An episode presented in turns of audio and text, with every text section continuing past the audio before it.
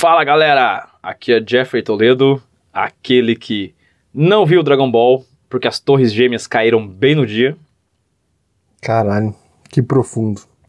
E aqui é Thiago Panhossi e estamos aqui hoje para apresentar o segundo episódio da trilogia de New Metal das décadas. Isso, né? Isso. No Bolacha Mole Podcast. Bolacha Mole Podcast.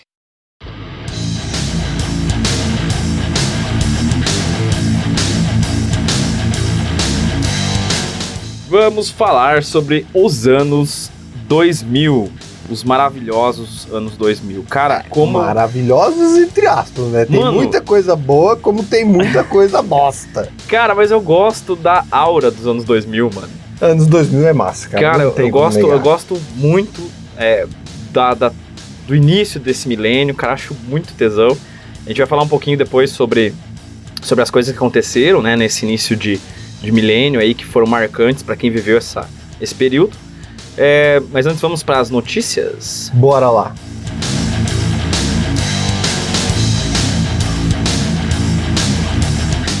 Avril Lavigne, Uh, ela ataca novamente. Tava sumida, né? Pois é, então, na verdade, assim, ela parece ter um problema de saúde, né? E ela nem tava se apresentando e tal. Isso, uma coisa não tem nada a ver com a outra, né? O fato de eu não gostar efetivamente das músicas não Ah, não tem nada a ver com. Ah, Ah, não o, pri- o gostar. primeiro era legal. O primeiro, Ah, o primeiro para, velho. O primeiro. Sabe todas as músicas de core salteado. Não, o do primeiro, o primeiro disco é legal. Não, mas assim, é, essa menina tem um problema de saúde e tal, né? Essa menina. E ela não estava se apresentando e parece que ela irá se apresentar no Rock in Rio, Parece cara. não, já confirmou já. Ah, chegou a confirmar. então. Confirmado. Pois é, a Confirmado. gente tem aqui a, a- o, Rock in Rio que vai acontecer em setembro de 2021, nos dias 24, 25 e 26, uma sexta, um sábado e um domingo. E aí na outra semana, dia 30 de setembro, dia 1º, 2 e dia 3 de outubro, numa quinta, numa sexta, numa sábado, num sábado, numa sábado. E no domingo. O que, que nós temos aqui de rock em Rio até agora? Tem o Queen com o Adam Lambert, a princípio, mas ainda é rumor. O Iron Maiden e o Justin Bieber.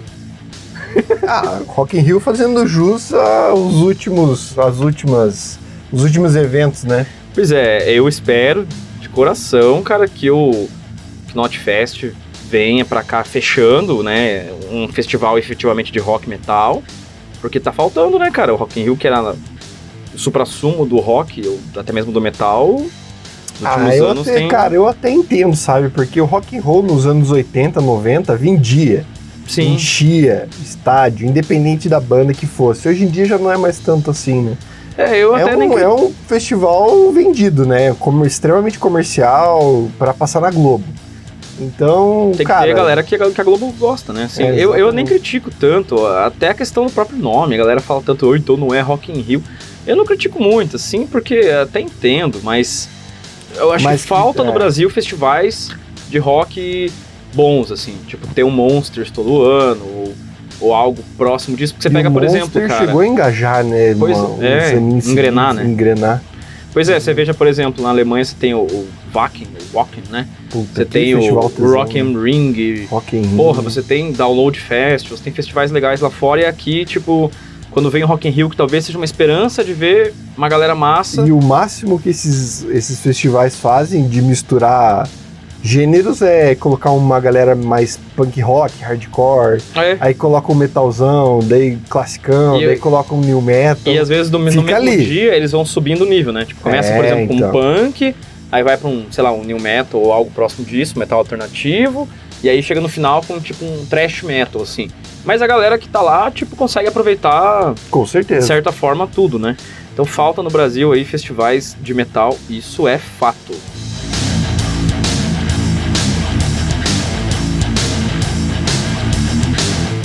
E uma notícia triste aí pra quem queria ver o Metallica. né? a turnê da América do Sul ela oficialmente foi adiada de, De novo. né? Eh, os shows que aconteceriam na, em dezembro eles foram adiados, né? Na verdade, ainda bem que eles foram adiados, né? Porque pelo menos você pensa que vai, vai ver esse show em algum momento. E segundo o site oficial do Metallica, esses shows ocorrerão provavelmente no final do ano que vem, final de 2021. É, esses shows eram para acontecer em abril, foram adiados para dezembro e agora foram adiados novamente para o segundo semestre. A questão do adiamento é que daí os produtores se protegem no sentido de não, da não obrigatoriedade de devolver dinheiro dos ingressos Uhum. comprados. Eu, inclusive, tô com esse ingresso comprado. Pois é, e essa eu, Se for eu acho. cancelado, aí eles precisam devolver a grana tudo mais, né? Quando é adiado, eles não têm essa obrigação. Então, é por isso que eu acho que é legal, cara, por um lado, eles adiarem e não cancelarem o show. Porque quando cancelar, tipo, os caras botam outro show na agenda, lá já era. Mas quando ficar adiando, pelo menos você tem aquela esperança de que, opa, peraí. Então eu comprei o ingresso, já tenho esse ingresso garantido. E, cara, por Pode ser que eu que, vou ver, né? pareça, nunca vi Metallica ao vivo. É, eu também É nunca vi o. que como é que é? falta Metallica? Metallica. Também nunca vi ao Deu uma vivo. engasgadinha aqui. Quero, quero uma, banda, uma das bandas que eu quero ver, cara.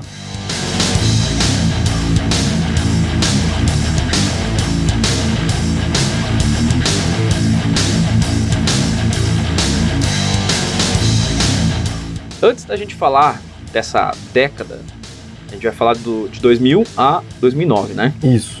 Vamos só relembrar um pouquinho, cara, de como que funcionava a dinâmica da vida das pessoas nos anos 2000. Ou melhor, né, as coisas que aconteciam nos anos 2000. Vamos ver se você lembra de todas elas, cara. Uau, vai ter uma trilha sonora de fundo nostálgica assim agora? Pode ser, ó. Então aumenta um pouquinho o volume, ó.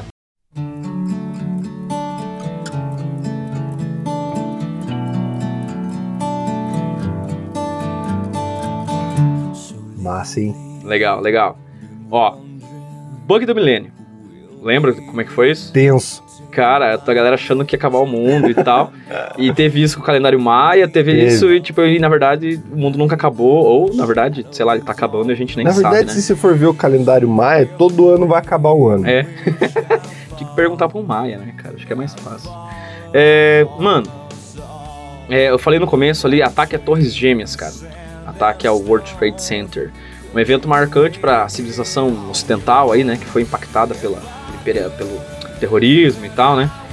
É, e teve muita mudança também, inclusive no mundo da música, por causa das Torres Gêmeas, né, cara? A gente talvez vai falar um pouquinho ali sobre, sobre isso, mas teve bastante impacto no que diz respeito à guerra contra né, o Oriente Médio e tal, e tudo aquele movimento que teve das potências é, ocidentais contra o Oriente Médio e tal. Foi um movimento bem forte esse, esse acontecimento das Torres Gêmeas, né, cara?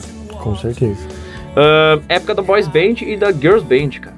Massa, Legal, né? massa. Aqui no Brasil tinha a Rouge. Lembra da Rouge? Ruge. A Sererê. tinha o Bros aqui no Brasil. Ruge foi produzido pelo Silvio Santos. né? É da SBT. É da SBT. Aí tinha, tinha lá fora Backstreet Boys, enfim. Então você Five. tava Five, N5, e é N5. Spice Girls. Spice Girls. Cara, nossa, altos grupos legais. Era a época da MSN, onde você colocava a musiquinha que você estava ouvindo no, no, na janelinha. conseguia ver o que você tava... época do MSN era Você legal. chamava atenção, tremendo a tela É, da verdade, pessoa. verdade. Extremamente irritante. Lançamento do Orkut em 2004, cara. Olha só. Comunidades, ó, o o Orkut aí me ajudou bastante a conhecer muita coisa, cara. Tipo Pois de é. banda e tal, tinha muita comunidade de, de new metal, nessa época já tinha. Aliás, nessa época era muito mais forte até do que certos, em certos aspectos do que hoje. Porque na época era muito fácil, você colocava lá a banda que você conheceu, já disponibilizava o link do download. era O bem mais do, fácil. do- o link do Emule, do casar. do Emule. É, do casar, né? Aí também foi o lançamento do MP3, que eu acho que pra música o MP3 foi uma revolução muito grande, cara, porque ajuda a popularizar muito, né? O lançamento do da MP3, do iPod, enfim. Sim, muita gente foi contra, né? Claro, mas sempre fui a favor dessa questão, porque não só pelo aspecto consumista, mas ter a- o material disponível de uma maneira mais simples facilitava você conhecer coisas novas e buscar material e até gastar dinheiro efetivamente com essas bandas que teoricamente, se não fosse pelo MP3, você acabaria nem conhecendo. Cara, eu lembro que teve várias bandas nessa época, tinha um site bem legal de new metal que colocava vários, é, vários nomes de bandas, inclusive bandas de tipo, países absurdamente distantes que você nem imaginava que podia ter banda de new metal. E eu consegui muito, muito conteúdo por lá, cara. Daí assim, como é que eu vou comprar um álbum de uma banda da, sei lá, República Tcheca? Não tem esse disco aqui no Brasil pra vender. E na época nem se, nem se ah, pelo menos aqui no Brasil não tinha eBay, essas coisas fácil, né? Tipo, igual tem hoje. e Sim, tal. sim. Então, pra você comprar um disco da África, por exemplo, era muito complicado. Então, eu acho, cara, que as coisas têm que ser compartilhadas, assim, no sentido de que elas têm que é, a cultura tem que ser espalhada para que as pessoas tenham acesso a essa cultura. Senão aquilo fica restrito só àquele público e ninguém tem acesso àquilo. Eu acho legal. Tanto que no Brasil, o que dominava nessa época era o axé. Lembra dos grupos de axé? Porra, pra caralho. Que era outra coisa que, que a gente ia colocar como um dos símbolos dos anos 2000 aqui, cara. Em digo época- mais, cara, eu tinha um CD do El velho. Cara, eu acho que, ó. Vamos, vamos, vamos falar uma parada pra galera aqui? Eu, vou- eu vou me abrir agora, vou abrir meu coração. Abre, abra. Mano, assim, eu, eu- o, o que eu curto é metal, rock clássico e tal. Mas, meu, eu não sou fechado a nada, cara. Você sabe disso. Às vezes em churrascão, lá, em festa, Às tem, vezes é irritante? É. rola um samba, rola um pagode. Agora a galera vai falar, nossa, o que, que é isso? Cara, você tem que aprender a não ser fechado a tudo. Também não, sim, não precisa ser aberto necessariamente a tudo, aí vai de gosto pra gosto. Mas eu, cara, eu gosto muito de samba, cara, gosto, é, assim, gosto muito de outros estilos musicais que não são rock, mas não necessariamente por isso eu também coloco isso lá pra ouvir, né? Tipo, no meu agregador de podcasts ou no meu serviço de streaming. Não coloco isso pra ouvir, mas ah, são você coisas não que quer eu fazer gosto. propaganda pro Spotify, é isso. É, não, mas é que são outros, né? Eu não Entendi. uso só o Spotify. Entendi.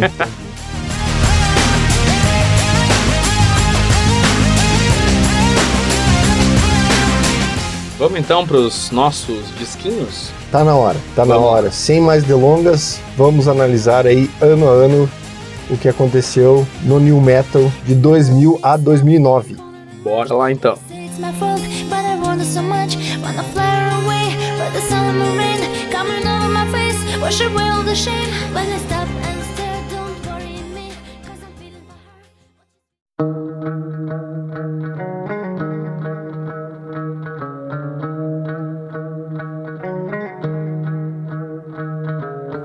Começando então pela lista dos álbuns dos anos 2000. Anos 2000, cara, é um ano absurdo pro New Metal.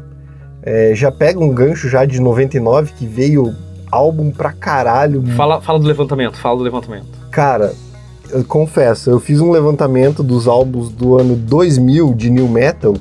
E, cara, eu contei por baixo 27. Ah, 27 não, né, velho? 127. Tá. 130 álbuns nessa pegada. Grande parte deles de bandas que eu nunca ouvi falar. E eu tiro isso como uma conclusão no sentido de que tinha muita gente aproveitando dessa onda, dessa maré do new metal e tentando ali tirar sua fatiazinha no estilo. Eu acho que o ano de 99 foi fundamental pra isso, né, cara? Com os lançamentos com que teve em certeza. 99 ali, principalmente com, com os álbuns do Limbiskit, o Slipknot, eu acho que deu uma, uma renovada nesse estoque de bandas de new metal. Mas manda lá. Então tá, vamos seguindo o mesmo raciocínio do último episódio. A gente vai apontar aqui, obviamente, não todos, mas os principais que, no nosso entendimento, agregaram muito aí pro estilo no comecinho dos anos 2000. Então foi lançado no dia 7 do 3 o álbum The Sickness do Disturbed, álbum muito legal. O álbum Infest do Papa Roach, White Pony do Deftones, clássico dos clássicos. LD50 do Mudvayne, Soulfly com Primitive, Limp Bizkit, Chocolate Starfish and the Hot Dog Flavored Water, Quase. né? quase deu uma engasgada aqui, Godsmack com Awake, Rage Against the Machine com Renegades. E também nesse ano teve o lançamento do Hybrid Theory, né? Do Linkin Park, que inclusive a gente já falou, né, antes, É, temos um episódio dedicado a esse álbum, né? especialmente sobre esse álbum. E aí, cara? Quais são as suas impressões sobre esse primeiro ano aí, ano de 2000? Cara, eu achei um ano bem interessante. Não dá pra descartar o fato do Hybrid Theory ter chego nesse ano. É um álbum, como a gente já falou, um marco pra história E do... ele chega já, tipo, chutando a porta, Não, assim, né, chega cara? já chutando a porta, né, cara? É o, o clássico do, do New Metal. Eu, eu acho que tem dois álbuns que chegam chutando a porta nesse ano. É esse e o Chocolate Starfish, cara. Eu acho que são dois álbuns que são muito importantes desse ano. Assim, para mim, na minha visão, dentro do cenário geral do New Metal, esses pra mim são os dois principais. Cara, e o engraçado do Chocolate Starfish, vou ler uns fatos aqui, ó. Ele estreou em primeiro lugar na Billboard 200, vendendo 1.05 milhão de cópias na primeira semana de vendas. 1.5? 1.05. Ah, 1.05. Cara, mas Isso. vender um milhão de um discos, milhão mano, de discos é na primeira coisa, semana de vendas.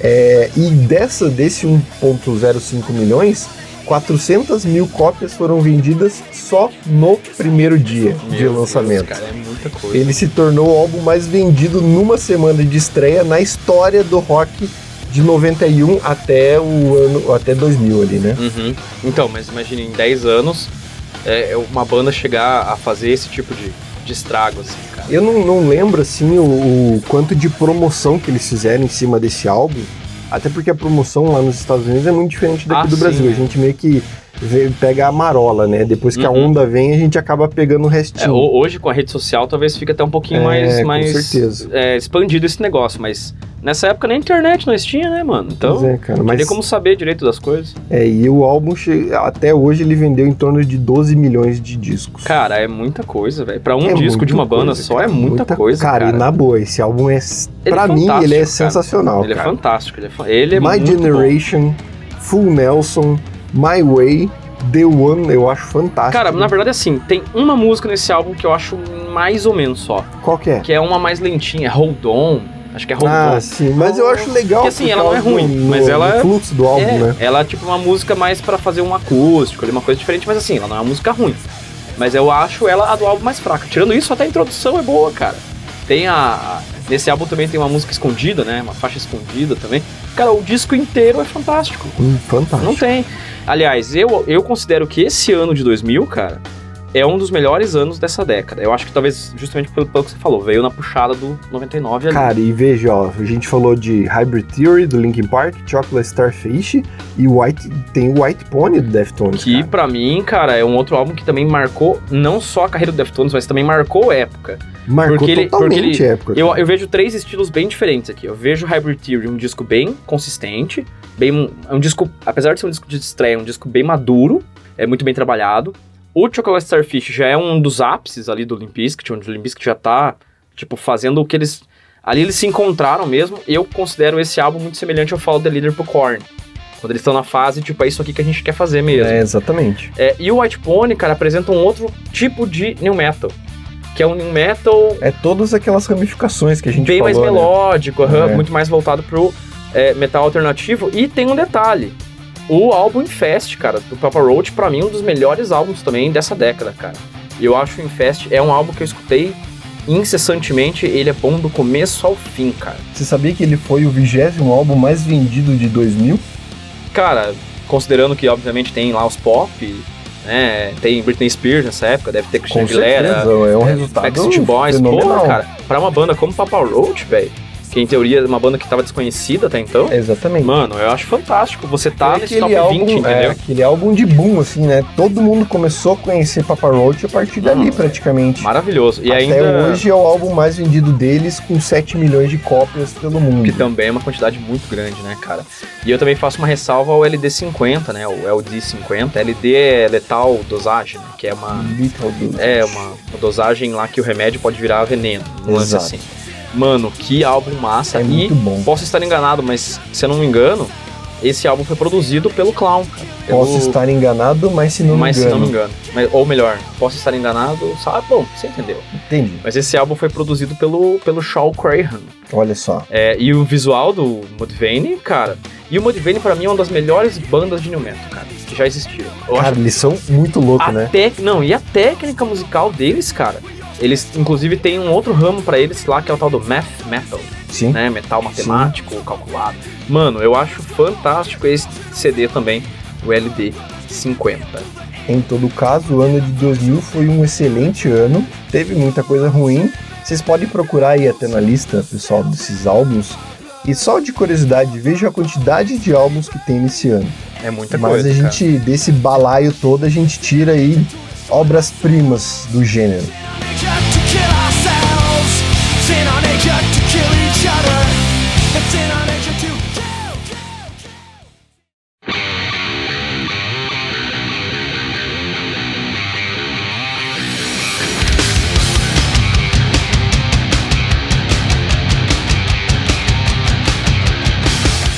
Ano de 2001.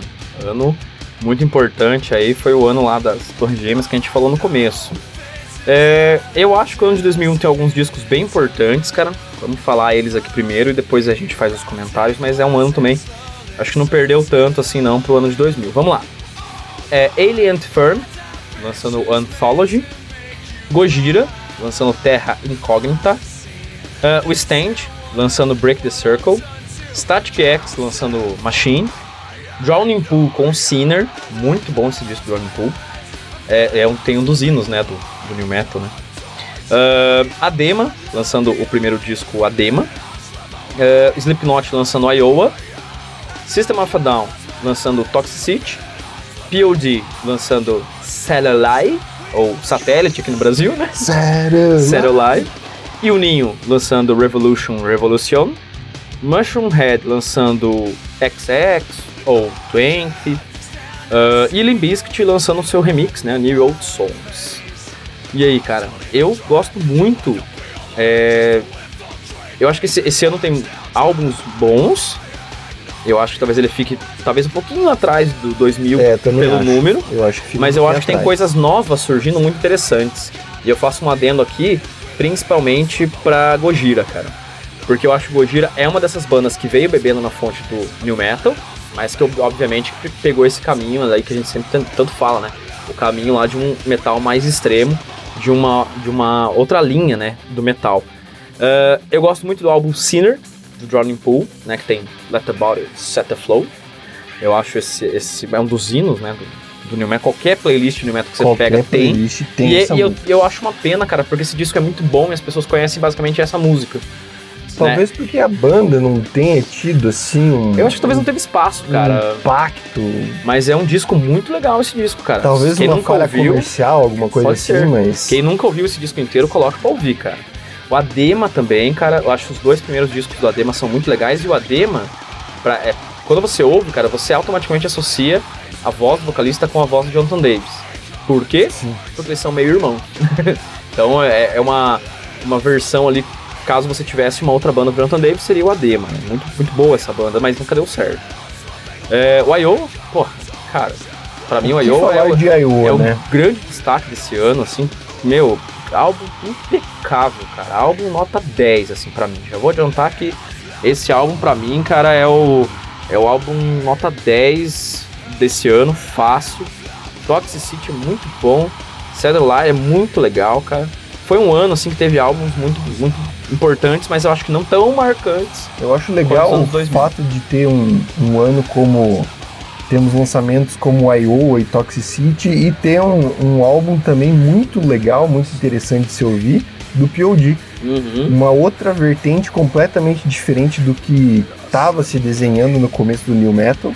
Mas, porra, um baita do, do impacto legal que teve esse, esse, esse álbum pro público, assim, cara. Aquelas clássicas, né? Alive, Boom, Youth of the Nation. Nossa, o Youth of the Nation é muito, muito, legal, cara. Não, e um detalhe, né, cara, você vê a- a- as influências do POD, eles trazem muito mais um lance de ska, um lance de reggae, e que Sim, demonstra isso, pois cara. é, cara. Demonstra que o New E Metal... foi muito bem aceito, né? Pela então, galera, nossa, galera é toda. maravilhoso, cara, é maravilhoso. Isso, ele É. foi lançado dia 11 de setembro, no dia do, É verdade. do, do ataque. É verdade. E tem um outro álbum também que traz essa coisa meio mais tropical, Uhum. que é o álbum do Juninho, cara. Eu gosto muito de Putz, Juninho, é cara. bom, cara. E, Eu- cara, tem brasileiro, né, velho? É sempre Pois é, bom falar Tem, mas quando tem brasileiro na E- banda. E tem o detalhe, né? O Christian Machado, vocalista do Juninho, uma vez teve um show aqui em Curitiba, eu fui no show faz alguns anos. E ele, tipo, quis dar uma de brasileirão, assim, né? Tipo, ah, veja bem, eu sou brasileiro. Mal falar, ele mal fala português, né, cara? Sim, sim, sim. Daí ele chegou lá, tipo, com uma bandeira de, do estado de Santa Catarina, cara, tipo, no palco, Puta balançando merda. pra galera, tipo, é, apontando, tipo, Aí a galera. aparece o Faustão, errou! É. Aí a galera assim, ah, valeu, valeu, valeu a Valeu a tentativa, tá tentativa, bom, velho. um brasileiro não conhece os estados do Brasil, mas tá valendo. Ele, ele é brasileiro, acho que parece por parte de mãe, foi muito pequeno pra lá, nem, nem conta muito, mas eu acho legal que ele traz muito essa coisa tropical latina, cara. A- a- o Juninho sempre tem umas batidinhas, Sempre, assim, uns, sempre tem uns um atabaques, ziriguidum ali. Cara, eu acho muito legal e porque se encaixa.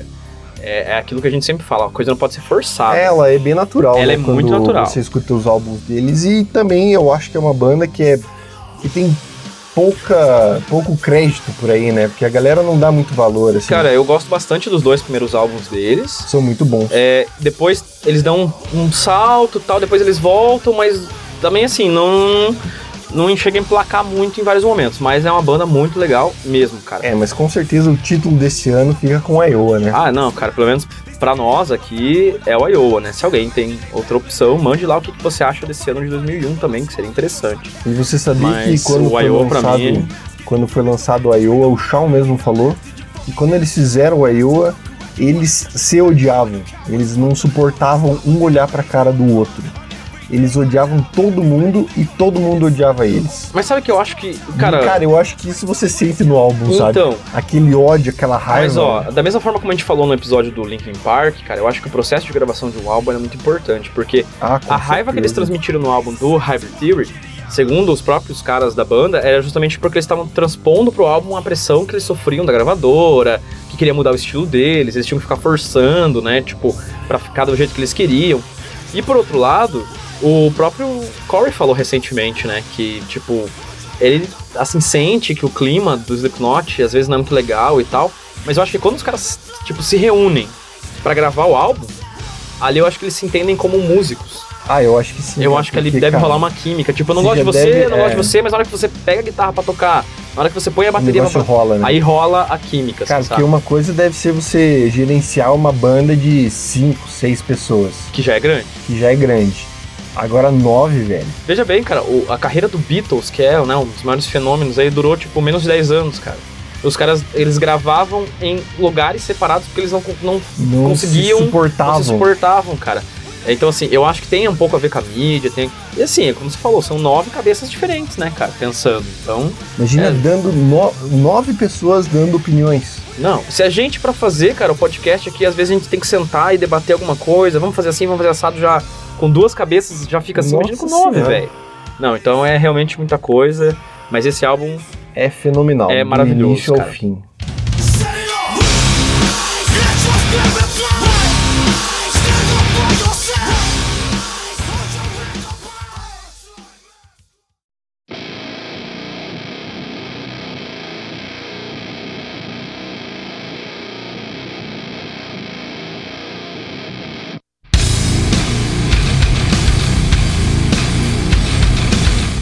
Vamos então pro ano de 2002, ainda no comecinho dos anos 2000. Um ano um pouco mais calmo, eu diria assim, no mundo do, do new metal. Mas vamos lá, álbum a álbum. Cold Chamber com Dark Days, Korn com Untouchables, Papa Roach com Love Hate Tragedy, Soulfly com 3 ou 3, como é português, dá pra três, né? 3, 3 e é numeral ainda, né? o- Então é três, é três. é 3. Linkin Park com seu álbum Remix, Reanimation. Stone Sur com o álbum Stone Sur, álbum de estreia da banda. Disturbed com Believe. Chevelle com Wonder What's Next. Crazy Town, Dark House. Dark Horse? Dark Horse, desculpe. Mudvayne, The End of All the Things to Come. Uau, opa, seu bonito esse, hein? Foi, foi. E System of a Down com Still This Album. Isso, cara, eu gosto muito de uma coisa desse, desse ano. Eu vou falar bem rapidinho aqui, porque como esse ano tem alguns lançamentos, acho que como você falou, mais calmos, eu queria falar só do- de um álbum em específico no finalzinho do ano ali, que é o álbum do System. Tem uma parada que eu acho muito legal desse álbum, que é o CD propriamente dito. Pra quem não lembra, pra quem nunca viu, Cara, é muito legal. Eu e a acho sacada uma- era muito uma massa. crítica fantástica. Era muito comum nessa época, no início dos anos 2000, até por causa do Napster, aquela coisa toda da pirata, pirataria, piratação, da pirataria. Você comprava o CDzinho pirata e marcava lá com o canetão, né? Tipo, esse CD é tal, de tal banda. E eles lançaram um CD assim, né, cara? Com É, essa, gra- com essa grafia, né? Isso. Então não tem encarte, não tem porra nenhuma, era só um adesivo que vinha na capa dizendo, tipo, Still This Album, que o nome propriamente diz Significa Hobbit. rouba este álbum. É, apesar de, assim, eu achava que eu acho que é uma crítica deles muito interessante essa indústria aí do, do Ah, e tal. foi, E assim, é, uma, é para mim, cara, é um dos álbuns mais legais desse ano por todos esses motivos, cara. Então a internet bombando lá com pirata, pirata, ah, pirateação não é, cacete. Pirateação. Pirataria. Porra, tá difícil falar. Com pirataria do MP3, das músicas, então eu acho bem legal que a gente tenha aí um álbum que faça crítica a, a esse processo, nesse Essa período aí, cara. né? E o legal desse álbum também é que as músicas são não eram músicas novas, né? Uhum. Nenhuma das músicas eram músicas novas, novas são, eram músicas feitas até antes mesmo do Toxicity mas que por algum motivo elas não entraram no Toxicity. E o System é uma banda que produz muita música, mas não lança, né, cara? Cara, e é um álbum muito bom, eu cara. acho fantástico esse álbum, cara. Porra, o nível criativo dos caras tava absurdo Eu, nessa época. eu né? acho que esse álbum é um dos destaques desse ano, cara. É, o Untouchables do Korn é um álbum que ele é bem polêmico, cara, porque a galera que ele é o sucessor do Issues, né, cara, ou melhor do Issues, né? Ixi, você já É, aprendeu a falar, pois rapazinho. Ele é o sucessor do Issues, né, cara, que foi um álbum muito, muito, muito Muito bem criticado. né? É, ele foi assim muito bem avaliado e tal. E já começou a ter problemas, principalmente com relação ao David Silveira nessa época, por causa Sim. da bateria, né? Sim. Tanto que quem toca boa parte da bateria desse disco é o Jonathan Davis, né? Mas assim, cara, eu vou falar pra você que eu gosto pra caralho desse disco, cara. Eu, Eu acho ele muito bom. Eu adoro as músicas, inclusive a Lonely Break tá fazendo aniversário agora, né? Nessa semana de lançamento da música. Sabe o que eu né? acho eu legal gosto do, muito, cara, dos álbuns do Korn? Que cada um deles tem a sua sonoridade. Uhum. É distinto, é bem, bem evidente assim, a, a diferença de sons que um álbum produz perto do outro. Assim, E a sonoridade desse álbum em específico, um pouco com o som mais fechado, um pouco mais obscuro, Tem, assim, tem alguns sabe? elementos bem eletrônicos, assim, ele- uns toquezinhos mais eletrônicos, entrou mais, Cara, mais eu acho muito legal, cara. Eu gosto muito dessa, desse estilo do, do Korn aí, desse E, álbum. e essa música, cara, esse disco tem uma das músicas mais pesadas do Korn, que é Here to Stay, né? Cara, que música tesão, hein? Que é uma música de abertura já bem mais pesada. que Lembra não- da antiga... Nessa época eles abriam shows, né, com essa música. Uhum. Colocava aquele tecidão, aquele chiado da TV do clipe que, é, na- que tem no clipe, que né? tem no clipe na frente, e daí descia a tela e... Tum, tum, Nossa, é muito, muito legal. Cara, muito tesão. O, o show aqui em Curitiba que o Korn fez agora, recentemente, começou com Here to Stay, não foi? Foi. Foi, né? Nossa, é uma música sensacional pra começar. Se for essa música mesmo que começou, né? Porque eu também não lembro, velho. Pode... Podemos estar errados. É, veja aí, galera, que foi na última turnê aí pra lembrar nós aí, mas eu acho que foi to Stay, cara. Outro álbum que eu acho legal também é o do Mudvayne. Eu acho legal o, o, trabalho que eles fizeram nesse álbum. É um Só álbum que- bem. Ele é bem conceitual, né? Só na verdade. esse- esse é o álbum que é aquele meio curtinho, né, cara? É o álbum Isso, curtinho que tem isso. só, tipo, uns lado meio lado B. Eu acho ele realmente bem conceitual, mas eu acho que o Chan do Mudvayne ainda vai vir depois, cara. Com um álbum que tem um nome quase parecido com esse, depois a gente vai falar dele. Que é, é- aquele álbum, sim, é, é interessante. O que eu acho legal do Mudvayne é que quando você escuta assim, você não dá muita moral. Porque os caras é, é tudo muito louco, é tudo muito gritado, é muito. muito parece bagunçado. Mas você sabia que a influência desse álbum foi baseado nos signos do, do zodíaco? Tem influências orientais e de poesia? Cara, é uma banda muito cabeçuda e eu tô pensando aqui agora, falei uma merda tão grande, cara, que eu errei o nome dos álbuns. Porque tem aquele é, The Beginning of All Things to End. Isso, E esse é o The End of All Things to Come, exato. né? Cara, é, confunde. O The End of All Things to Come é que tem músicas maravilhosas, cara. Silence, Not Falling. É, pra mim tem uma das melhores músicas deles, cara. É, que é uma música mais lenta, World So Cold. Uhum. Cara, eu acho muito legal essa música. Eu tava confundindo, comi bola agora. Confundi com o, o outro álbum que é o pequenininho lá. É, aquele lá é só mais um lado B, né? Mas esse disco é maravilhoso, cara. Pra mim é uma das é, dos Destaque, destaques desse ano. E tem uma outra coisa pra falar bem rapidinho aqui pra gente fechar esse ano, cara, que é o outro CD do Papa Roach. Que aí você vê, cara, que assim, teve uma música de muito sucesso, que é a She Loves Me Not, né? Que fez um sucesso enorme, mas assim. Só, De resto, só, velho. ali Acho eu que teve, percebi acho, acho que desse CD tendência Time and Time Again também, que fez um acima bem baixo. Aí começa a tendência deles de ficar um pouco mais pop é, o, começo que da, o, da o- carreira. O, Kobe D lá, né? O Jacob. Ele fala mesmo, o sonho dele nunca foi necessariamente ser um, Rockstar. um rockstar, mas sim um astro do rock. Olha, nada a ver, né? Não, a pira dele era essa. Ele queria ser, tipo, um cara que fosse vocalista de uma banda de rock, tá ligado? Essa era a pira dele, assim, tipo, Independente de do estilo e tal. estilo. Tanto que eles foram pra, nossa, transitando pra vários estilos bem diferentes, né, cara?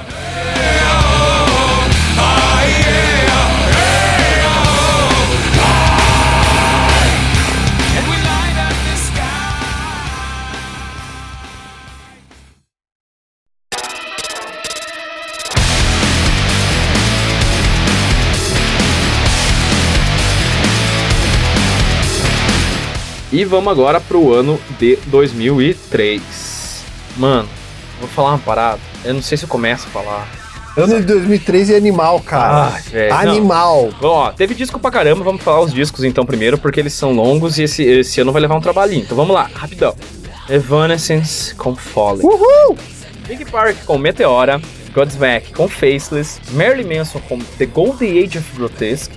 Deftones com Deftones. Metallica com Saint Anger. Calma, galera, já vamos falar do Metallica. Ah, Adema com Unstable. Linkin Park lançando live em Texas. O Limp Bizkit com Results May Vary. Ah, isso Ah, vai ser legal falar. E o Ninho com Confession. Static X com Shadow Zone. POD com Payable on Death. E Korn com Take a Look on the Mirror. In the Mirror. E aí, cara? de- Cara, vou, Fala, fala, vou, vou fala. falar. Vou falar. Deixa Tenho meu, que falar meu pacote pra vomitar. do aqui, álbum Fallen do Evanescence, cara. Cara, não, não seja assim. Você, cara, você começou o episódio falando que, ah, temos que escutar novos gêneros. Eu gosto de samba, parará. E tá criticando? Para, né, meu? cara. Eu não gosto, velho. Eu não gosto. Nossa. Não, mas ó, vou falar. O que, que eu gosto desse álbum? Eu gosto do fato dele ser mais uma vertente, mais um raminho no Uhum. New Metal. Porque é a primeira vez que você tem um álbum de uma banda que é teoricamente quase gótica, Uhum. com elementos de eletrônico, com mistura de Mas gêneros e tudo Vou mais. fazer um adendo bem rápido do que eu gosto desse álbum. É que é uma vocalista feminina, cara. Eu acho Não, isso legal. Isso é, sim, Isso é uma coisa que, que, que falta no New Metal, Falta. apesar de termos Kit, por exemplo, que é um, uma banda excelente, só feita de é, com mulheres, eu já né? não acho tão New Metal assim, mas tudo Meu, bem. eu acho que tipo, mega New Pois Metal, é. muito mais New Eu Metal, não consigo cara. escutar Meu baixo é tipo baixo field, aquele, meu, é muito legal, cara. Não tô falando que a banda é ruim, Não, não, sim. é ótima. É, mas eu, eu eu considero eu considero ela muito mais New Metal do que Evanescence. Meu, eu tenho um asco de Evanescence, eu acho muito ruim. Não, não, não, não. Eu não tô falando que Evanescence é new metal. Eu tô falando que ela tá nesse ali programa por quê, então? Porque ela é do mesmo jeito que Metallica parece. Mas é que a Metallica a gente vai chegar lá ainda. Não, também. tudo bem. Mas é mais um braço que, um, Ah, não, que o new ser. metal tá criando aí dentro do, do estilo. Esse metal mais gótico, mais melódico, com elementos Não, e, eletrônicos e Me mistura de, Life, cara. de, de gêneros e tal. e foi uma música que tocou muito. E eu assim, Cara, é. e assim, popularizou, né, cara? É assim, gente, eu falo que eu não gosto da banda e tal, claro que aqui a gente pode brincar. Eu não gosto efetivamente da banda, realmente não, não me desce Evanescence, mas cara, tem uma importância fundamental, até porque eu acho que Evanescence, cara, faz parte do grupo de bandas que deu uma uma, uma que é alavancada, uma alavancada de volta no É que, que ele pegou um outro estilo de fã Uhum. e trouxe pra dentro desse nicho. Não, isso é inegável. E tanto que, porra, tá no, no acústico do Korn, né, cara? Ela vai lá, é, participa aí e o tal. custo do Não, mas Korn assim, eu- você vê que os caras reconhecem a importância Sim, claro, da, da Emily ou da as banda. referências, né, Isso, do... eu acho isso bem legal. E ela mesmo nos shows do Evanescence tocava, né?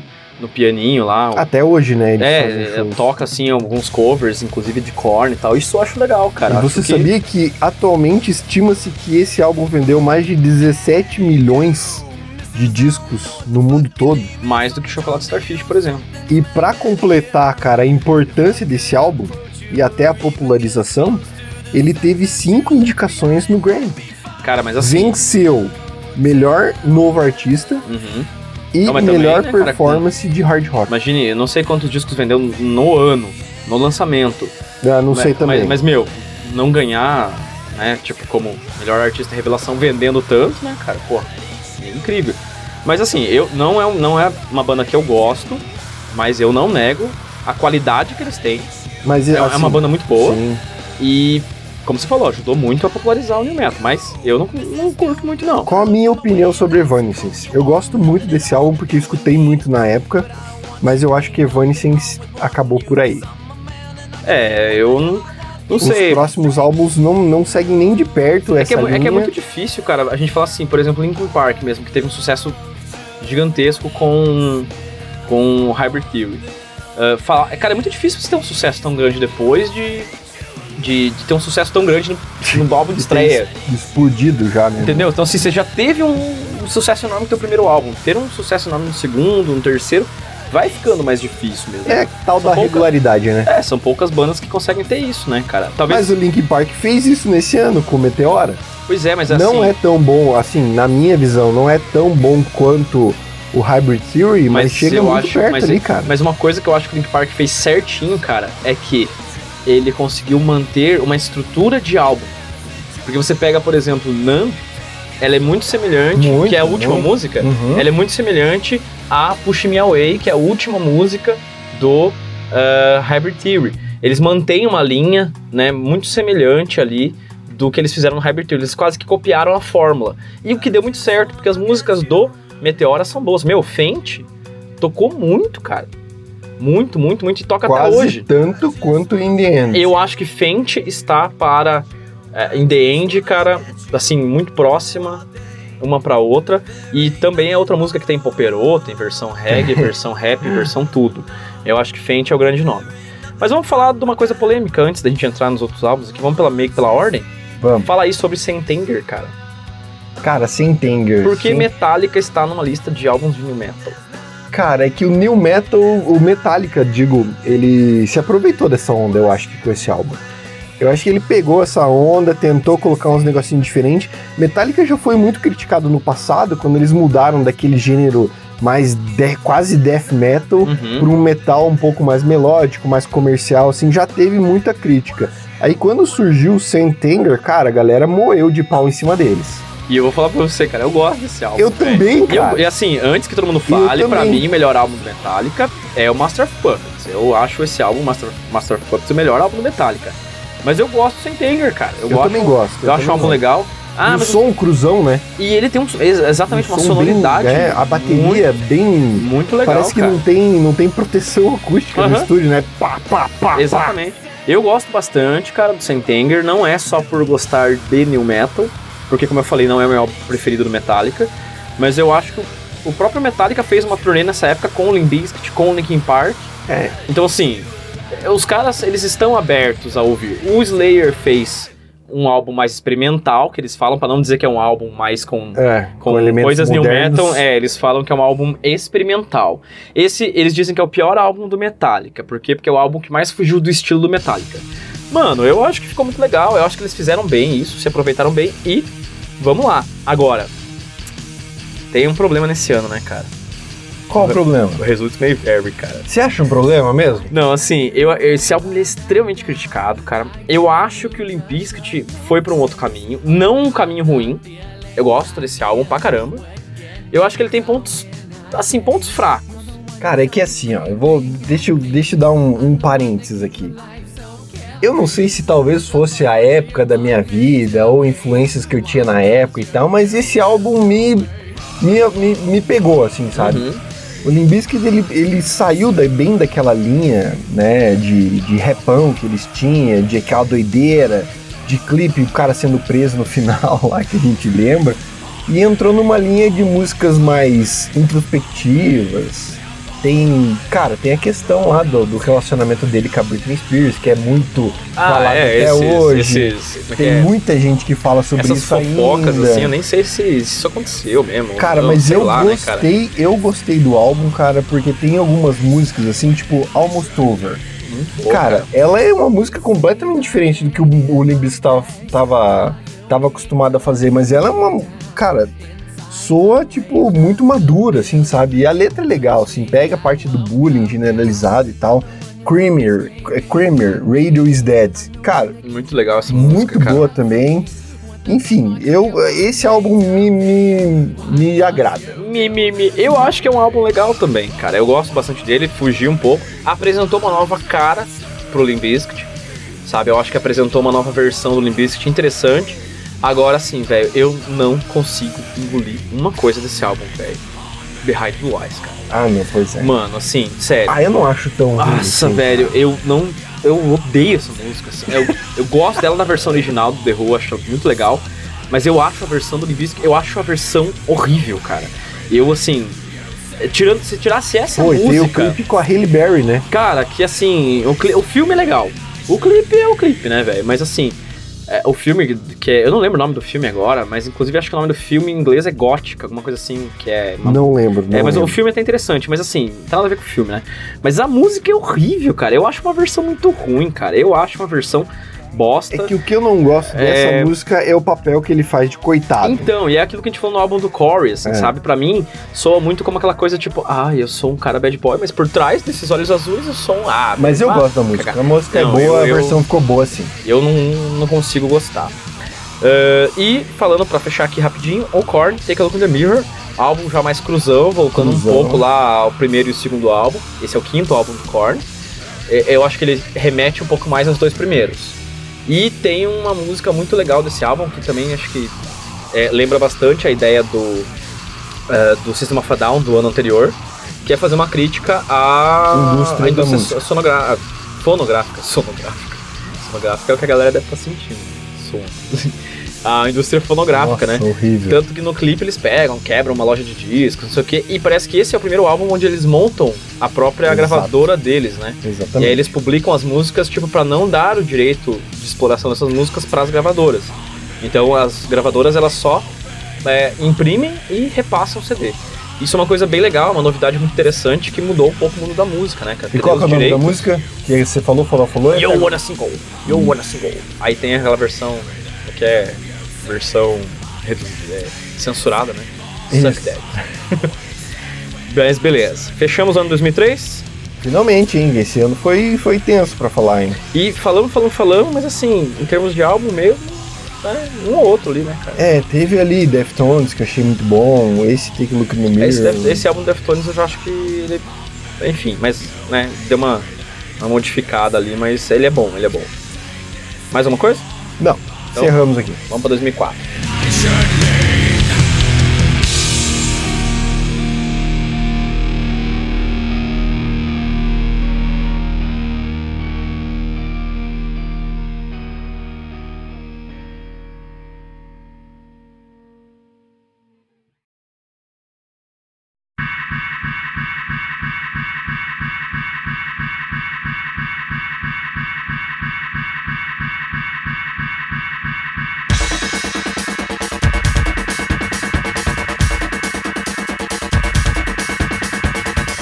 Ano de 2004, vamos lá.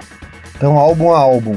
36 Crazy Fists, a Snow Capped Romance, In Flames, Soundtrack to Your Escape, Soulfly com Prophecy, Slipknot com Volume 3 The Subliminal Verses, Static X Beneath, Between, Beyond, olha só que difícil, Kitty Until the End, Papa Roach com Getting Away with Murder e Corning, Corning lançando Corning. Corning lançando Greatest Hits Volume 1.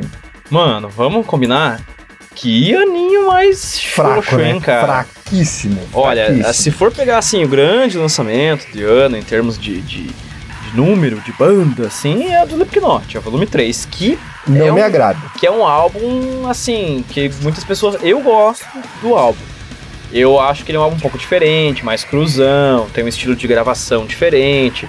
É, foi gravado, foi produzido pelo Rick Rubin. É, mas cara, É. o problema desse álbum é que ele vem depois do Iowa. É, e esse é um grande problema. Cara, a Mas esse expectativa da galera tava muito Mas esse elevada. álbum tem uma coisa que eu acho legal dele, que é o que você falou do Evanescence, agora você tem que manter isso. Hum, que é, não, não é não dá pra negar que Before I Forget ajudou a popularizar esse metal esse new metal extremo é, que é tipo é o new metal mas é um new metal mais pesadão que é o estilo do Slipknot que não é um new metal cara, eu acho que eu sou um vendido, velho, porque eu gosto muito de Before I Forget. não então mas aí que tá o negócio se você tanto que assim se você conhece ou aliás se você não conhece Slipknot ou vai apresentar o Slipknot uma banda que pra uma pessoa que não conhece o ideal é você apresentar por Before I Forget cara que é um Inclusive, uma ela, música- ela ganhou o Grammy, né? De Então, melhor performance é uma- de metal. É uma música pesada e tal, tudo, mas assim, tem um. Mostra o lado melódico, tudo. Mas a banda não tava bem nessa época, cara. A gente tem que comentar isso. Eu li muito sobre esse álbum e eles mesmos falavam que era uma época que eles estavam meio controversos, até mesmo questionando a continuidade do Slipknot. O Corey também estava passando por problemas com alcoolismo e tudo mais, então foi um ano bem pesado para eles, mas mesmo assim eles criaram ali esse álbum. Mas será que eu- todo, todo ano, ó, o Slipknot, todo álbum deles é um problema e tal? Eu acho que isso é, é, Como eu falei, faz parte talvez do processo de criação deles, né? Pode ser, pode ser. Mas assim, esse ano, cara, tem algumas novidades. Vamos falar de 36 Crazy Fists rapidinho. é, você já vê que começa a surgir um novo estilo ali, que já tava começando a aparecer, que é o tal do metalcore, ou deathcore, né, que é um estilo bem mais pesado no que diz respeito ao new metal. Já usa elementos do new metal, mas assim, já vai pegando um pouco mais de peso.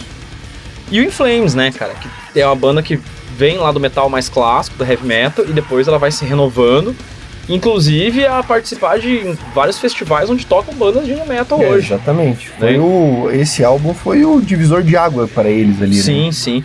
E aí você vê por um outro caminho, o Soulfly com Prophecy é um álbum que ele já vai trazendo uma nova cara pro Soulfly, uma cara mais voltada pro metal padrão, digamos assim. Ele deixa um pouquinho aqueles elementos lá iniciais do new metal e começa a criar um novo rumo. E aí, por fim, a última tentativa, né, do Papa Roach talvez ainda se manter no new metal aí mais ou menos, que é o Get Ah, Away não, from que, mano, mim já foi aquele que eles Eu- deixaram claramente o nu metal de lado. E eu acho, inclusive, que esse é o último álbum do Papa Roach que nós colocamos aqui, né, cara? Até porque os outros álbuns, convenhamos, Já Jesus não, amado. já não entram mais. E acho que tem aí o Korn, como Greatest Hits, né? Korn lança álbum todo ano, não podia deixar de lançar em 2004, né? Daí eles não tinham criatividade, fizeram Greatest Hits. Greatest. Greatest Hits. É, mas esse Greatest Hits tem um lance legal que é o Word Up, né? Que, Word Up. Que é legalzinho. E o do Pink Floyd também, né? O Another, Brick in the, Wall. Eu acho bem legal essa versão que eles fizeram, bem boa. Mais alguma coisa do ano? Não. Então- Pra mim, encerramos o do ano de 2004. Então vamos pra 2005.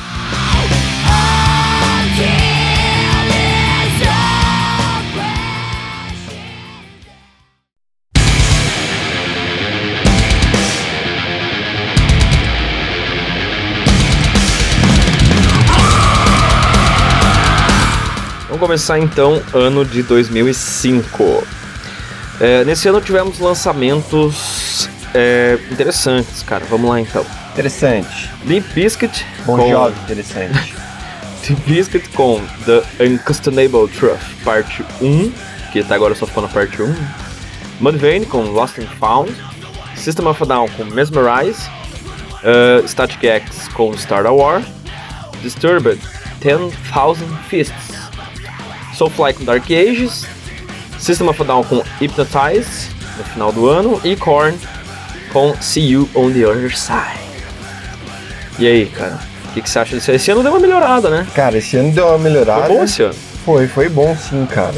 Não tem como não falar do Limp Bizkit, A volta do Wes Borland, do né? Wes Borland, com um álbum bem diferente, mais um álbum diferente, uma pegada mais, mais séria do, do Limp Bizkit. Bem Eu acho cruzão a gravação dele. cruzão. Acho muito boa. Acho muito boa, muito bom esse álbum, cara. Ele, inclusive, ele foi lançado, sabia que sem nenhum tipo de promoção. Não teve Uhum. nenhuma divulgação, não teve nada. Simplesmente chegou, né? Simplesmente chegou e quando chegou já ficou em 24 na Billboard. Mas. E o- acho que os dois grandes sucessos desse ano, de fato, foram o Mesmerize e o Hypnotize, né, cara? É, B.I.O.B. tocou muito nesse ano. Ah, também J.O.B. inclusive ganhou o Grammy em É. 2006. E eu, eu acho que popularizou muito o System, assim, eu até ouvi alguns programas a galera falando, assim, que o grande sucesso do System foi Toxicity, eu acho que por causa do Chop Suey, né? Ah, mas eu considero que, na verdade, os dois grandes sucessos, assim, que alavancaram a carreira do System, foram esses dois, e ali, daí veio o hiato, né? Aí veio o grande hiato aí de 15 anos até semana passada, quando eles lançaram duas músicas novas. É, e o legal desse álbum, principalmente do Mesmerize, que tem umas, umas letras muito profundas, né? Um negócio bem Uhum. assim, tipo, ele fala My cock is much bigger than yours. Nossa, Meu muito... pau é muito maior que o seu. E na mesma música, meu cocô, se assim posso dizer, é mais grosso que o seu. Claro que isso, né, brincadeiras à parte, deve ser uma sátira, né? É, deve No sentido deve de pessoas que se acham mais do que as outras e tudo mais. E eu acho interessante desse é, desse ano também, cara, ver a mudança do Korn, né? Com o See You on the Other Side, né? Mudando um pouquinho pra outra banda aí que, cara, pegou um... Eu não sei se a saída do Red da banda deu um impacto muito grande, isso provavelmente fez, né? Mas, cara, o See You on the Other Side e o Untitled, que vai vir depois, eles são discos bem diferentes do Korn, né, cara? É bem E a entrada também ali do do Ray, né, na bateria. É, exatamente. Dá uma mudada bem grande no estilo da banda. É, esse See you, on the, See You on the Other Side é o último álbum ainda com o David Com Silveira, David, exatamente. E ele, cara, assim como a gente falou nos outros álbuns do Korn, é bem característico, né? Cada álbum deles tem uma sonoridade. E esse, em particular, eu gosto bastante, sim. Muito legal as músicas que eles fazem com os, os rappers e tal. Bem, o clipe, né, que foi lançado também, O Twisted Transistor. Twisted Transistor, muito interessante também. E o destaque desse ano pra mim, cara, é. Eu ainda acho que é o Lost and Found do Mudvayne, cara. Com Cara, esse Deter álbum é Determined tocou muito, cara. É, eu acho esse disco maravilhoso, cara. Eu acho ele muito bom. Eu também acho, cara. Gosto bastante dele. A Rap é uma música mais, Rap é mais muito legal também. melódica, enfim. É um álbum muito legal de se ouvir. Eu não acho ele o melhor álbum da- do Mudvayne, cara. Mas Também não, eu ainda prefiro Os dois LD50. eu também prefiro os dois primeiros, mas esse álbum também popularizou. É, Eu acho que esse ano, cara, foi um. é, Você percebe que é um ano onde as coisas elas ficam mais popularizadas, assim. O Mesmerize é mais popularizado, né? O System of a Down em si. Ah, o, o Korn, cara, apesar de tudo, mas o Twisted Transistor dá uma nova cara pro Korn. Eu acho que esse- esse- essa época aí de 2005 pra frente, ele dá uma popularizada em alguns sentidos. um aí. outro álbum que foi lançado também, que a gente acabou não comentando, é o ao vivo do Slipknot. Ah, o, o 9.0 lá, né? 9.0 Live. Talvez pra tentar apagar um pouquinho da má fama que ficou do, do álbum anterior, eles lan- lançaram esse ao vivo aí, trazendo as músicas dos outros álbuns que eles, que eles fizeram. E tem eu, umas- gostei de- eu gostei desse álbum. E assim. são, ele é dois discos, né, e tal. É, e é um, tem tem, umas, um- tem umas b-side, ele tem tipo The Nameless, que é uma música que... É um encarte todo. o Iowa, todo Iowa, que é uma música mesmo, eles conseguiram fazer uma versão menor, né? Colocar no disco. Ficou legal, cara. Eu gosto bastante, mas eu acho que tem a ver um pouco com isso, assim. E, mas eu acho engraçado desse álbum ao vivo do Slipknot, o som dele. Você já parou pra reparar assim que o som dele, eu não sei, cara, é um ao vivo diferente assim. Hum, Ele tem um som mais mais aberto, digamos assim. Não, não sei, cara, é um, é um pouquinho uma diferente do que- específica do, é, do, do que o CD tem. é. Eu não sei, pode ser. Fechamos então, 2005? Fechamos 2005 então. Então beleza, vamos lá. You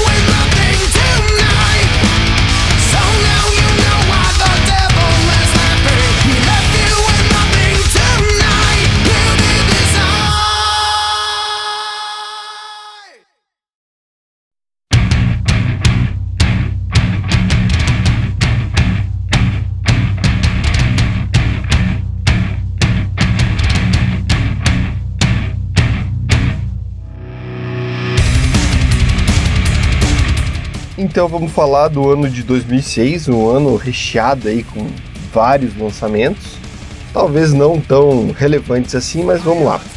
Primeiro álbum que eu tenho anotado aqui foi lançado em janeiro já de 2006, que é o Testify do POD. Aí na sequência vem Come Clarity do In Flames, Godsmack com 4, 4 números uma romanos. romano. É, Tool com 10,000 Days, 36 Crazy Fists com Rest Inside the Flames, Powerman 5000 com Destroy, What You Enjoy, Stone Sur com Come Whatever May, Breaking Benjamin, Fobia, me perdi aqui na lista, Lamb of God com Sacraments, Papa Roach, The Paramore Seasons, Sessions, Sessions. isso. Drake Logic, Mushroom Head, Evanescence, até cansei de falar o nome dos álbuns. Deftones com Saturday Night Wrist, Wrist, Killswitch Engage com All Daily Dies. All Day Lie Die. All Daylight Dies, que foi lançado no dia 21 do 11. É, esse ano também tem é, alguns lançamentos eu considero mais secundários, cara. Não tão new é. metal assim, né? É, eu vejo assim que tem algumas continuidades. Por exemplo, você tem a continuidade do Stone Sour, né, ali s- saindo com o segundo disco deles, né, como Whatever May. Ah, o que a gente consideraria como os álbuns de new metal importantes, eu acho que seria o Saturday Night Wrist do Deftones, cara. POD ainda tá legal no Testify, eu acho que ainda mantém muito do é, do que é importante, né, pro, pra carreira do POD. Mas assim, cara, eu acho mais importante mencionar aqui ah, os caminhos que o New Metal vai tomando, né? É, exatamente. Então você tem ali, por exemplo, Papa Roach já indo com um caminho bem mais pop consolidado, porque antes eles estavam namorando com o pop, e agora eu acho que o pop É, Agora deles tá tá bem- bem consolidado. É, Mushroom Red, cara, Mushroom, Mushroom Head, que seria talvez uma banda possível aí de buscar um lugar no New Metal, cara, nunca me convenceu muito. Tem uma outras músicas interessantes, mas é, para mim não é uma banda que conseguiu trazer essa coisa do, do New Metal é, pra frente. Uh, Brank Benjamin fazendo aquele outro estilo de New Metal mais parecido com o Incubus, mais metal alternativo. 36, é, 36 Crazy Fists aí, eu acho que trazendo mais aquela coisa do metalcore nascendo. Né? Aí eu acho bem mais explícito com o Lamb of God, né? Por Exato. isso que tá na lista. E assim, o grande expoente que foi lá uns anos atrás, que seria o Evanescence, que seria, né, a grande banda, eu acho que no segundo disco, não sei, cara, eu acho que talvez não tenha feito, assim, um É. impacto tão grande ali no segundo disco, cara. É, o tanto que eu falei bem do primeiro álbum deles ali, gerando controvérsias e polêmicas. Esse álbum já não já não agrada, já não não sei nem se se enquadra aqui mais no no quesito de new metal. Pra mim, o que eu achei interessante desse ano é o álbum do In Flames, talvez não entre também no new metal, mas ele se consolidando com esse metal um pouco saindo mais do death metal lá do início da, da carreira deles, indo para um metal um pouco mais melódico e tal. Eles continuam usando alguns componentes eletrônicos e tudo mais, mas não se caracteriza tanto. E o destaque pra mim desse ano é o Deftones. É, eu, eu Esse álbum do Saturday Night West, pra mim, ele é muito bom. Inclusive tem uma das músicas que eu mais gosto do Deftones, que é a Cherry Waves, cara. É uma música muito legal, muito criativa, cara, uma inteligência absurda, assim, é muito legal quando o a- quando você vai ouvindo a música que o refrão, o pré-refrão se encaixa com o refrão que já vai aquela parte do Like You. Uhum. Gostou? Gostou? Não, não, é. Gostou? Realmente ficou, Cara, e ela legal. encaixa e enquadra, cara, eu acho sensacional essa música. Eu, eu vejo assim, cara. é, eu acho que a gente tá chegando num período agora onde algumas coisas estão estão começando a mudar ali pro new metal. Então, algumas coisas já estão consolidadas e mantêm uma linha, que é tipo Deftones tal. Stone Sur ainda, ainda mantém um pouco nesse disco, apesar de o Stone Sur experimentar um pouquinho em alguns momentos. Mas eu acho que o, tá, tá se abrindo muito o mercado do metalcore, cara. Então acho que muita banda tá migrando pro metalcore, pro deathcore. E, e o new metal mesmo, que a gente gosta, ele tá começando a se modificar e bastante. Né? Não sei aí, os próximos anos vão dizer isso um pouco melhor.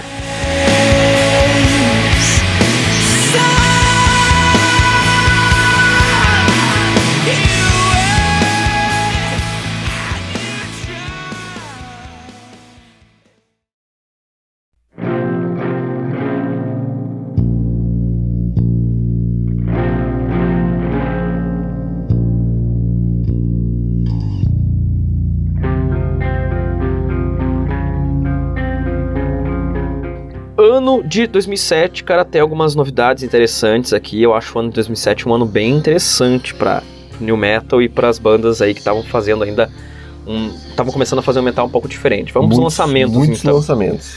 É, Kitty com Funeral for Yesterday, o MTV acústico, né, do Korn. Uh, Seven Dust com Alpha, Static X com Cannibal, Hell Yeah, lançando seu álbum Debut aí, né, o Hell Yeah, que pra quem não lembra é a banda do vocalista do Mudvayne, Linkin Park com Minutes to Midnight, Marilyn Manson com Eat Me, Drink Me, Devil Driver, que é do ex-vocalista do Call Chamber, é, com The Last Kingwords, Korn também lançando o Untitled, Drowning Pool já no seu outro álbum Full Circle, uh, Put Off Money com Famous, Serge Tankian, vocalista do System of a Down, lançando seu primeiro álbum solo Elect the Dead, uh, Otep com The Ascension, Non Point com Vengeance, e tem um lançamento especial pra gente comentar aí que é o Five Finger Death Punch. The Way of the The Fist. Way of the Fist. Cara, vamos O falar primeiro. do punho. É, mas vamos lá. Primeiro falar um pouquinho sobre o ano em geral, depois a gente coloca por que, que o Five Finger é um troço meio especial pra comentar esse ano. É, o que, que eu acho interessante? O Slipknot lançou ao vivo pra dar uma, né, uma modificada ali e tal, pra não ficar sem lançamento, parará, parará, parará. E veio Korn. o Unplugged do Korn, que eu acho fraquíssimo, acho Nossa, bem, bem, bem ruim, assim. É, acho que uma música que se destaca nesse álbum só é a música Make Me Bad, é, com participação do vocalista do The Cure, acho essa versão bem legal.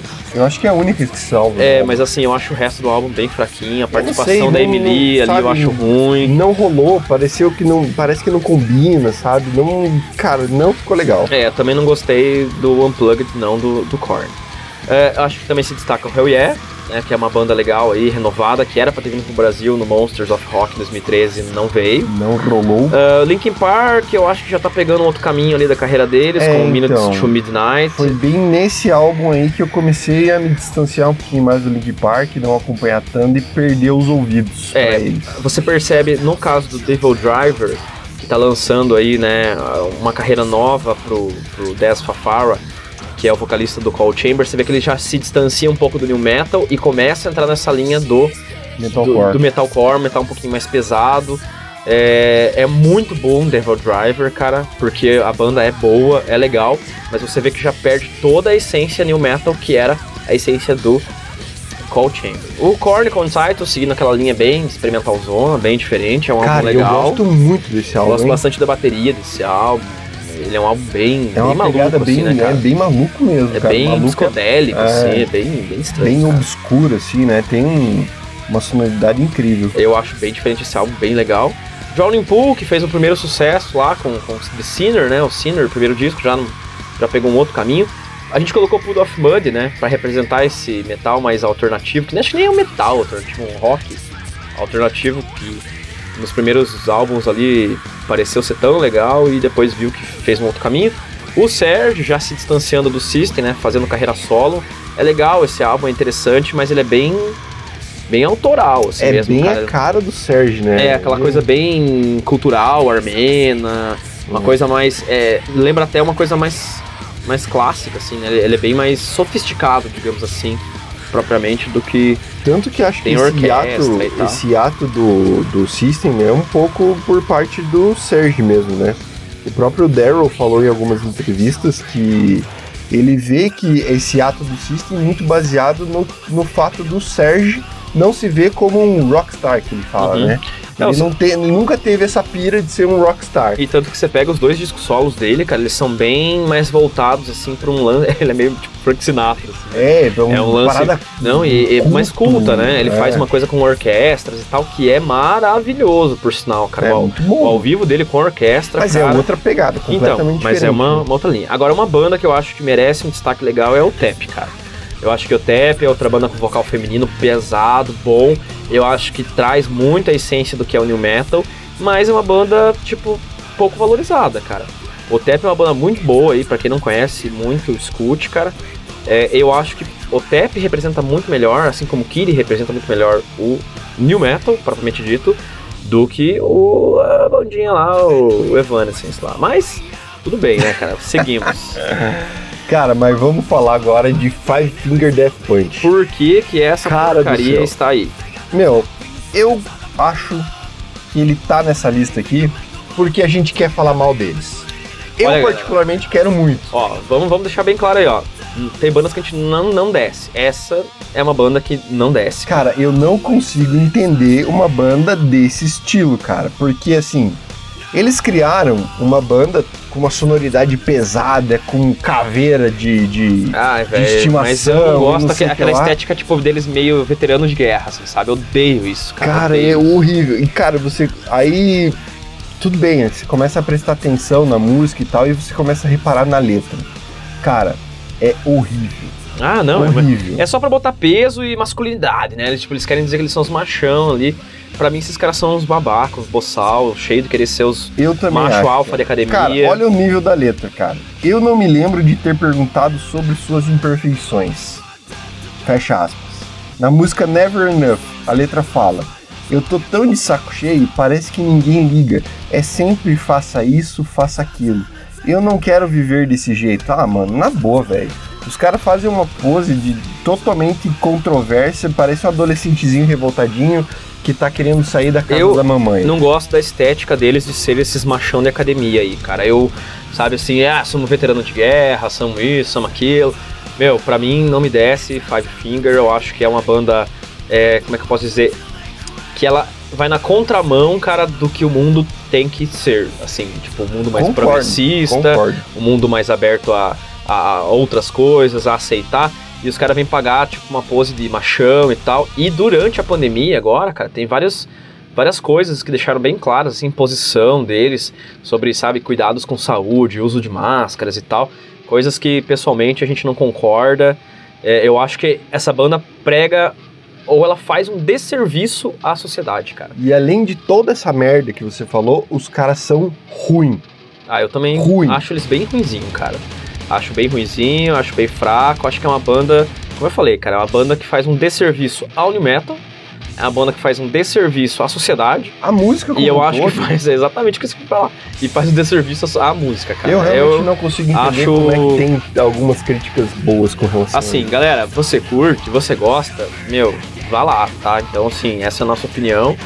É, Sinta-se à vontade para discordar, mas, mano, assim, entre aspas, foda-se, tá? Então, assim, não, é, não me desce, não me desce, não me desce. Eu acho esses caras uns babacas, assim. Além da questão da música, eu acho eles uns, uns escrotos, assim. Então, pra mim, não, não desce nem um pouco, velho. E pretendemos não falar mais deles. É, então se vocês sentirem falta de Five Finger, busca lá um podcast que fala bem deles, tá? Porque aqui você não vai ouvir porque. Ah, velho, é verdade. Eu não vou ficar dando ibope, cara. Quer dizer, não que a gente tenha muito ibope, mas não vou ficar dando moral pra esse tipo de babaca, assim, sabe, cara? Não vou, então aqui não é o lugar pra você ouvir falar bem de bandas de caras que são babacas, apesar de que talvez muitos desses caras aqui também façam, mas eles deixam bem clara essa posição idiota deles, então não é aqui que vocês vão ouvir falar bem desses caras, não.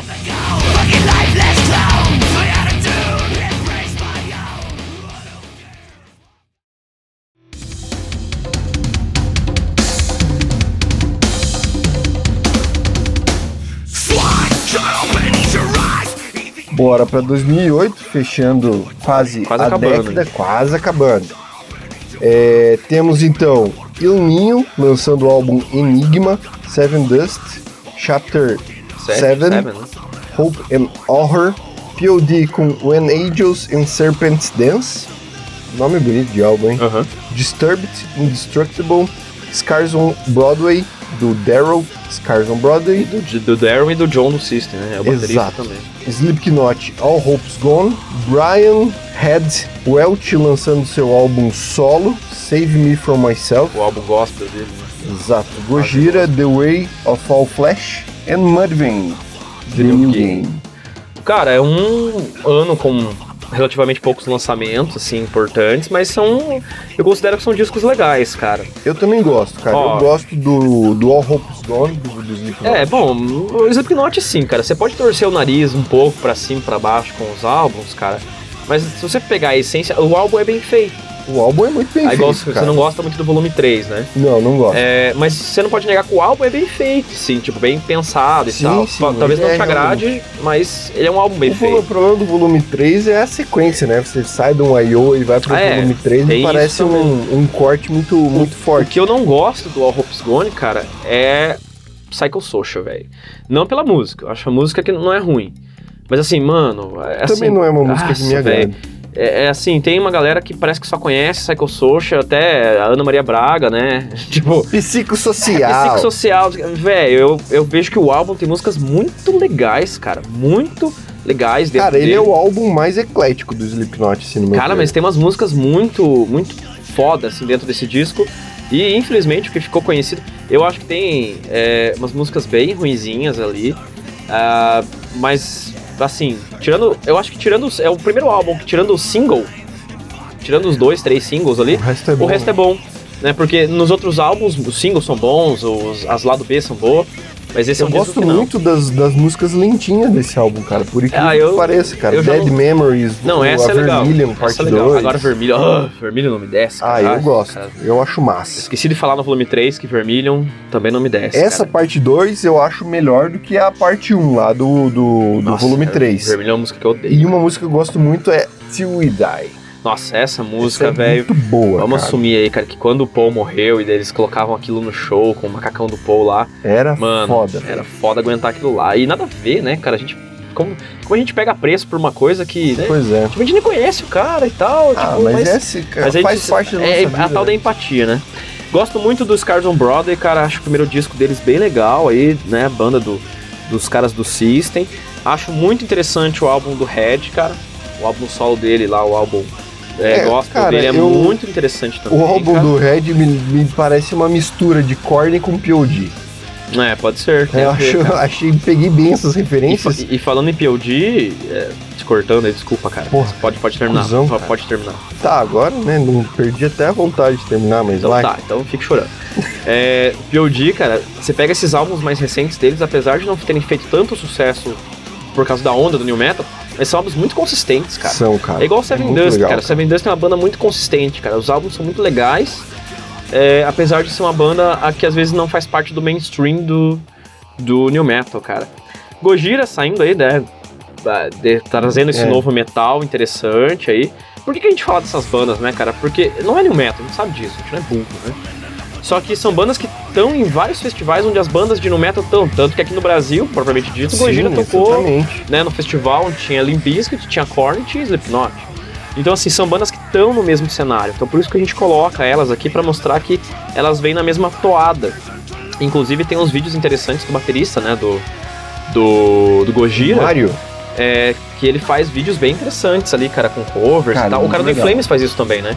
o cara do O cara do Inflames né, faz covers, É assim, o de bandas novo do de, Inflames, né? Que de, de covers de bandas de new metal e tal. faz, os fez. Slipknot, fez Korn, fez Ah, se referências desses caras são essas, né? Exatamente. Então por isso que faz parte aí. Algo mais? Não, cara, acho Então- que é isso aí. Fechamos 2009, vamos pro último ano então. É, Fechamos 2008, 2008, animal. vamos pro último ano 2009.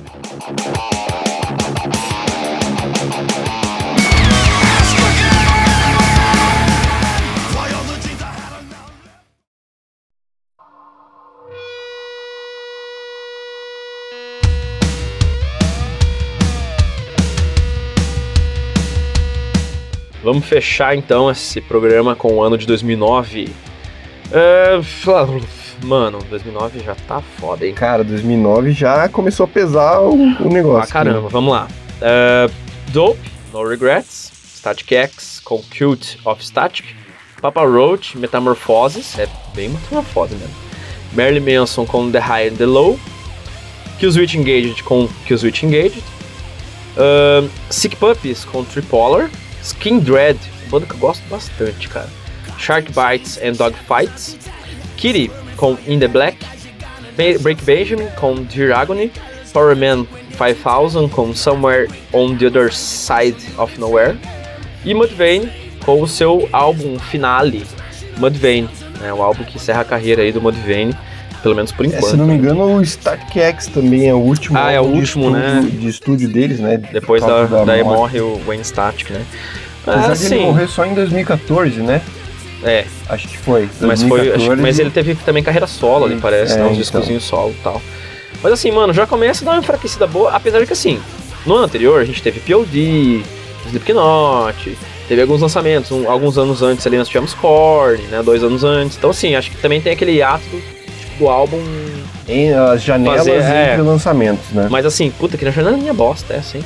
Puta, essa janelinha aí de 2009 ferrou com a nossa vida, hein, cara? Porque Mano, assim, pega bandas que já estão ali, meu. Tipo, Marilyn Manson já não tá mais naquela fase máxima, Marilyn Manson, né?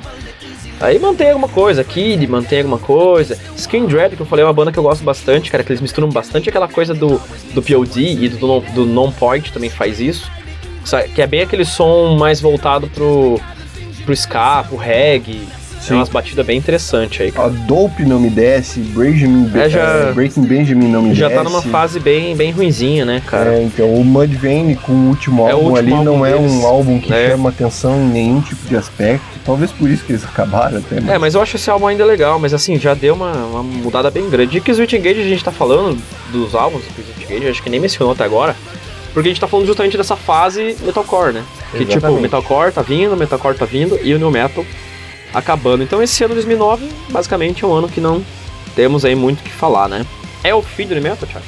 Não, não é o fim do New Metal, até porque a gente tem mais um programa pra fazer. Tem isso. Tem mais uma década pra gente analisar aí, mas a gente vê aí uma, uma queda brusca na qualidade dos álbuns, principalmente nessa final aí, dos, no final dos anos 2000. E eu vejo que as bandas que surgiram depois ali, cara, é, não, não renovou de uma forma massa, né? Tipo, não, não, eles perderam muito na qualidade. Bandas que tinham um puto no potencial Não, mas eu digo, não conseguindo. eu digo tipo, bandas novas, assim, que foram surgindo, não conseguiram, tipo, igualar o sucesso de bandas anteriores, né? Cara, mas eu Tipo, até entendo essa questão do, do sucesso como uma parada comercial também, né? Ah, é, não, Acho claro. que na metade do pro final dos anos 2000 ali já não tinha todo aquele apelo comercial. Tanto que você vê as Mas- bandas, como a gente falou, de metalcore fazendo mais sucesso do que as bandas de, de new metal, né? Enfim. Exatamente. Beleza. Fechamos 2009, então? Fechamos a década. Beleza.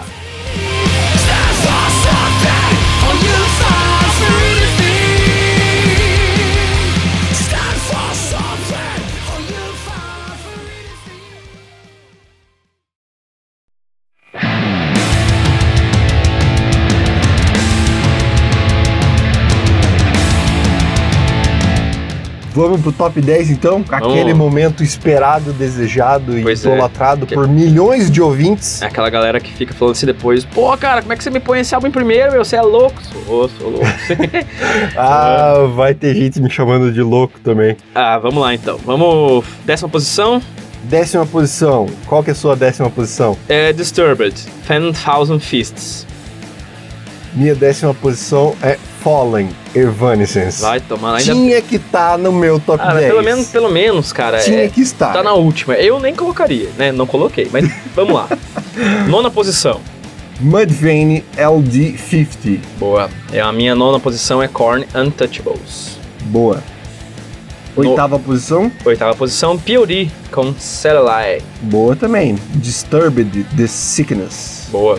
Cara, é, é, os primeiros álbuns do Disturbed cairiam tranquilamente aqui, né? Pois eu, é. Eu coloquei o Ten Thousand Fits, mas poderia ser esse também, assim, tipo, são álbuns muito bons. Sétima posição, A minha sétima posição é a sua oitava, POD Satellite. ah, eu coloquei na minha sétima posição o Toxicity, do System of a Down. Sexta posição, Papa tua Roach, Infest. bateu. Sexta posição, Papa Roach. Cara, esse. CD é muito é bom, né? fantástico, velho, É fantástico. muito Pena bom. que, né, Que pena que Papa aconteceu o Roach aconteceu. morreu ali, né, cara? Ah, quinta posição, Mudvayne, The End of All Things to... The, hã? The End of All Things to Come. Boa. A minha quinta posição tá com Korn Untouchable. Boa também. Untouchables, né? Untouchables. Ah, tá. Agora vamos ver, cara. Eu acho que vai bater muito próximo, hein, cara. Acho que vai também. Quarta posição, Deftones, White Pony. Bateu. Deftones White Pony. Beleza. Terceira posição, System of a Down Toxicity. eu coloquei Linkin Park com Hybrid Theory. E a sua segunda posição? E a segunda posição é Limp Bizkit com Chocolate, Starfish and Hot Dog Water. Cara, bateu.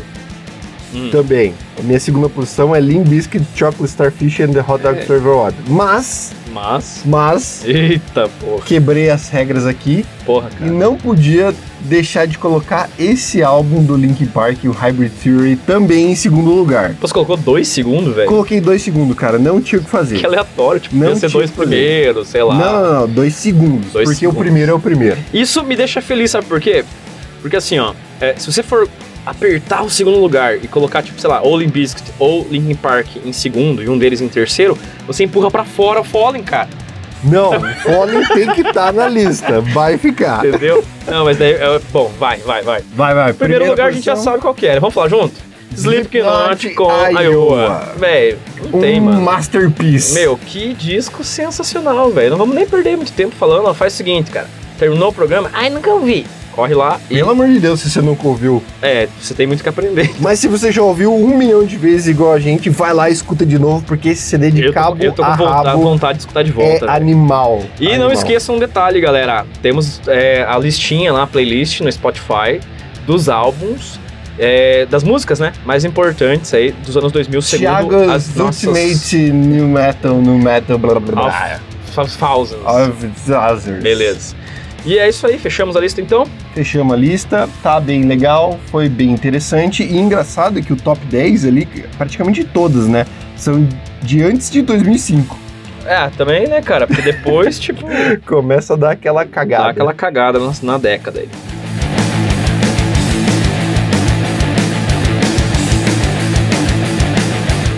E é isso aí, galera. Chegamos ao final de mais um episódio do Bolacha Mole Podcast. E se gostou, não gostou, manda lá, fala com a gente, diga sua opinião, critique, elogie. Todas as opiniões são bem-vindas. Para entrar em contato com a gente é pelo Instagram, arroba, Bolacha Mole Podcast. pelo Twitter, Bolacha Mole pod. É, e mande seu e-mail pelo Gmail. Bolacha Mole Podcast arroba gmail.com. Beleza. Isso aí, galera. Muito obrigado por terem nos escutado. É, semana que vem voltamos com a década de 2010. E até lá. Uma boa semana para vocês. Parou! Muito obrigado, meus metaleirinhos fofos. Espero que vocês tenham uma excelente semana. Se cuidem e até o próximo episódio.